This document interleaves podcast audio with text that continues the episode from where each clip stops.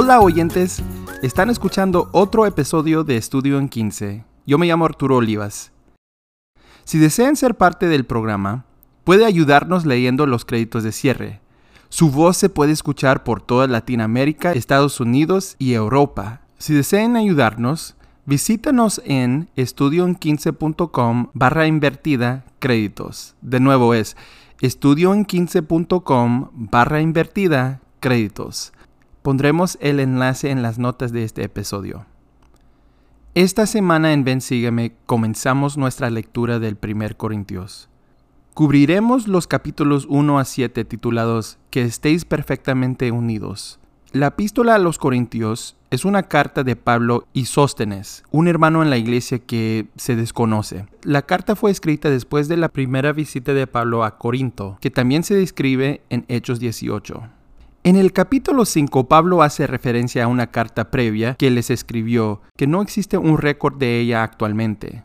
Entonces, 1 Corintios es en realidad la segunda carta que Pablo escribió, y lo hace en respuesta al darse cuenta que muchos ignoraron la primera carta y que las cosas en Corinto no han cambiado, incluso han empeorado. Pablo pasó un año y medio en Corintio, por lo que es comprensible que fuera apasionado e incluso un poco emotivo en su carta.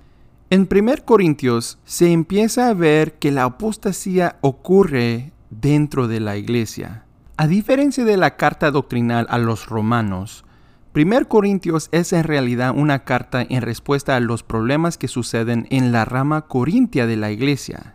El problema inicial parece ser el aumento de las facciones en la rama, como se menciona en el capítulo 1, versículo 12.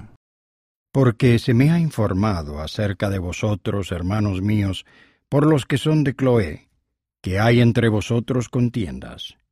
Quiero decir que cada uno de vosotros dice, yo soy de Pablo, y yo de Apolos, y yo de Cefas, y yo de Cristo. Algunos parecían identificarse con Pablo, algunos con Apolos y algunos con Cefas, que es Pedro. Los santos en Corinto reclamaban un estatus especial basado a quien les había bautizado. Además de eso, parece que las divisiones parecen haber caído en líneas étnicas entre judíos y gentiles. Los judíos que anteriormente seguían la ley de Moisés continuaron insistiendo que el cristianismo era un subconjunto del judaísmo y que los nuevos conversos tenían que obedecer la ley mosaica antes de seguir la ley superior de Jesucristo. Esto llevó a algunos miembros a creer que eran mejores o más espirituales que otros miembros. Si somos verdaderamente honestos con nosotros mismos, la tentación de compararnos con los demás o pensar que somos mejores o más espirituales que otros miembros nos sucede a todos. Es una debilidad humana con la que todos luchamos, tanto tú como yo y todos. Les hice una pregunta a mi familia esta semana. ¿Qué cosas hay hoy en día que usamos para compararnos con otros miembros? Algunas de las cosas que mencionaron fueron las riquezas, llamamientos anteriores o actuales, tiempo en la iglesia, tiempo en el barrio, ex misionero versus alguien que llegó a casa temprano o no sirvió una en absoluto, país y, desafortunadamente, raza y género, por nombrar algunos. Pero Pablo nos ruega en el versículo 10. Os ruego, pues, hermanos, por el nombre de nuestro Señor Jesucristo, que habléis todos una misma cosa y que no haya entre vosotros disensiones, sino que estéis perfectamente unidos en una misma mente y en un mismo parecer. Y nos dice por qué en el versículo 13. ¿Acaso está dividido Cristo? Aunque podemos recorrer diferentes caminos, hablar diferentes idiomas y experimentar diferentes pruebas, podemos encontrar la unidad en nuestro amor y deseo de ser como el Salvador, que no está dividido. El presidente Nelson sugiere que si estamos divididos con nuestros hermanos y hermanas en el Evangelio, puede ser porque nos falta una verdadera comprensión de nuestro Padre Celestial. En su discurso de la Conferencia General de abril de 1994, enseñó, Solo al comprender la verdadera paternidad de Dios podemos lograr una plena apreciación de la verdadera hermandad del hombre. El entendimiento inspira el deseo de edificar puentes de cooperación en vez de muros de segregación.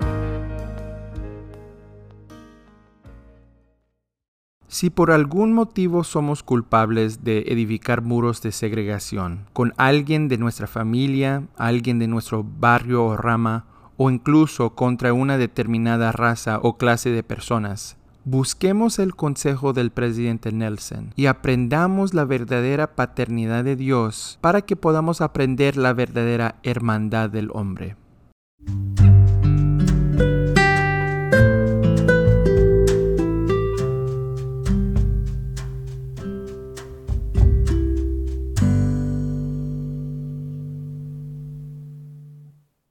En los capítulos de esta semana, Pablo usa el símbolo de los templos dos veces. En el capítulo 3 lo usa para describir la iglesia y sus miembros. ¿No sabéis que sois templo de Dios y que el Espíritu de Dios mora en vosotros? Muchos sí usamos esto para enseñar acerca de nuestros cuerpos, pero en este versículo, Pablo en realidad está hablando de la iglesia y de sus miembros en general. No es hasta el capítulo 6 que Pablo describe nuestros cuerpos físicos. ¿O no sabéis que vuestro cuerpo es templo del Espíritu Santo que está en vosotros, el que tenéis de Dios, y que no sois vuestros? Porque habéis sido comprados por precio. Glorificad pues a Dios en vuestro cuerpo y en vuestro espíritu, los cuales son de Dios. Una definición simple de un templo es un lugar sagrado dedicado a Dios. Y Pablo nos da dos grandes ejemplos de lo que podrían ser templos en nuestras vidas. Pero me gustaría invitarlos a preguntarse, aparte de la iglesia y nuestros cuerpos, ¿qué más podrían ser templos simbólicos o lugares sagrados dedicados a Dios en nuestras vidas? Tu hogar y tu familia pueden ser un templo. Para José Smith, un bosque de árboles en Nueva York se convirtió a un templo. Un automóvil, una oficina, un autobús o un tren pueden ser templos simbólicos o lugares sagrados con la aplicación adecuada de la oración y la reverencia. Piensa en un templo metafórico en tu vida, que tal vez está tratando de crear, o uno que tal vez se esté desmoronando actualmente.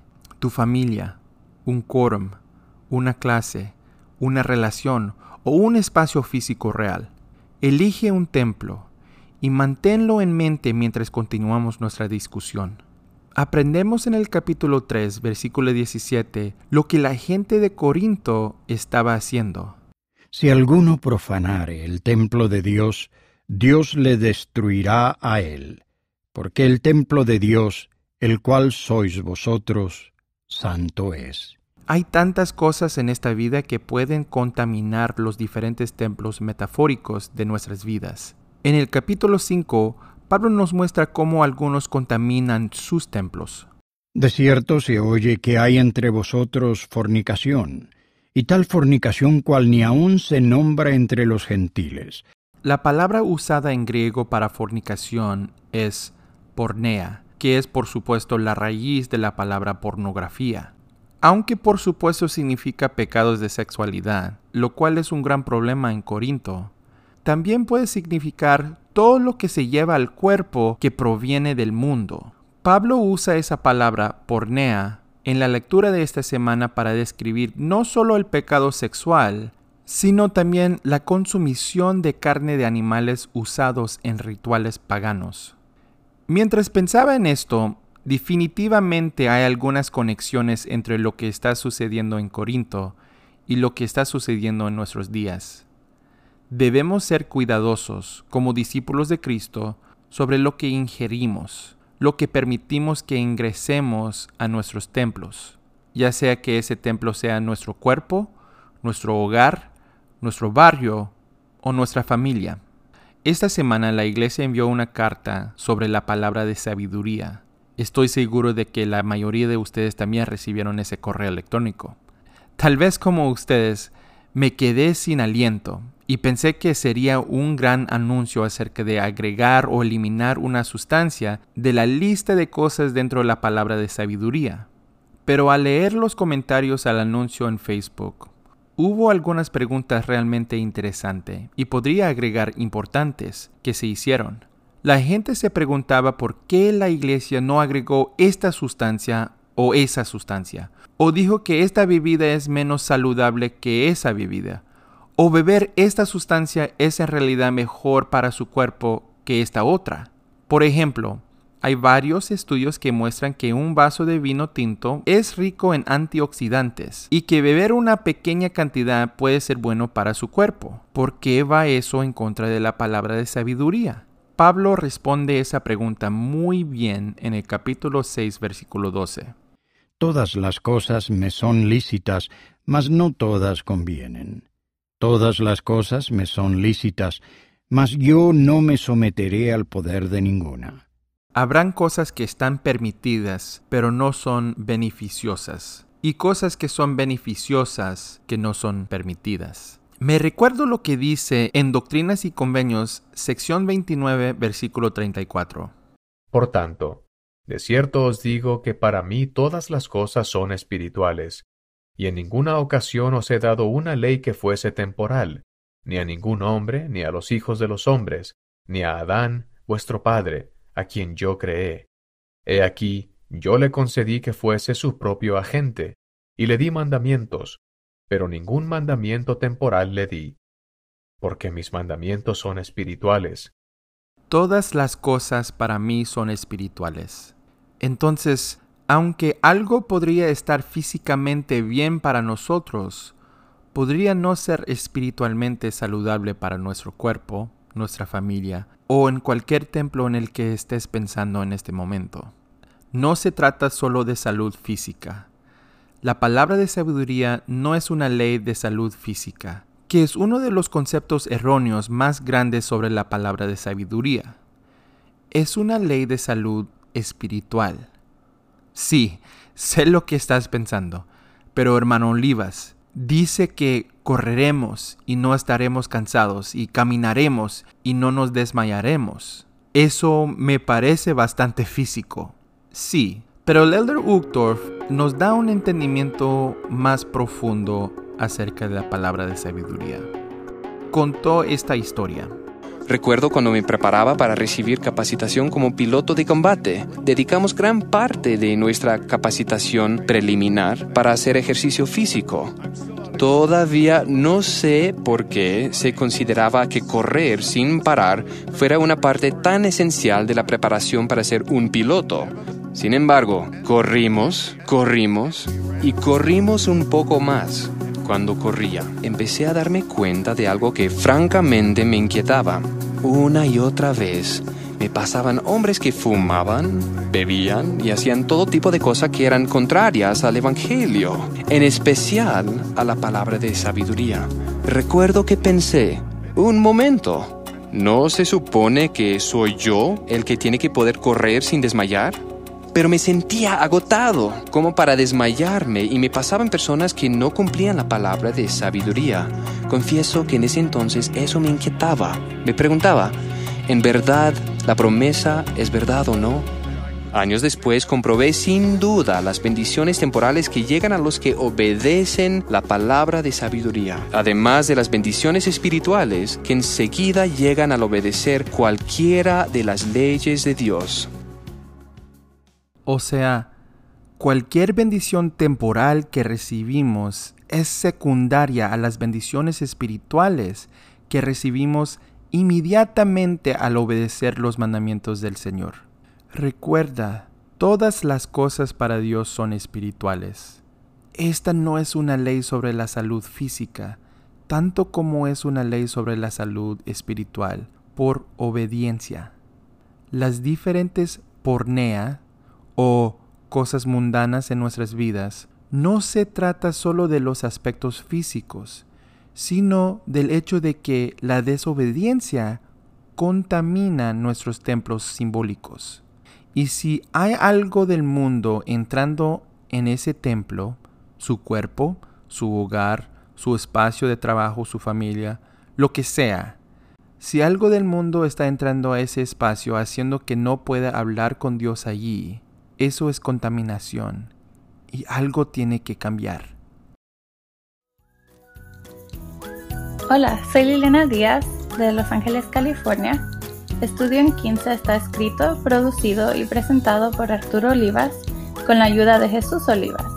Salimos con un nuevo episodio cada semana. Está disponible en Apple y Google Podcasts, Spotify y iHeartRadio. También está disponible en YouTube. Puedes seguir Estudio en 15 en Facebook e Instagram. Gracias por escuchar y felices estudios.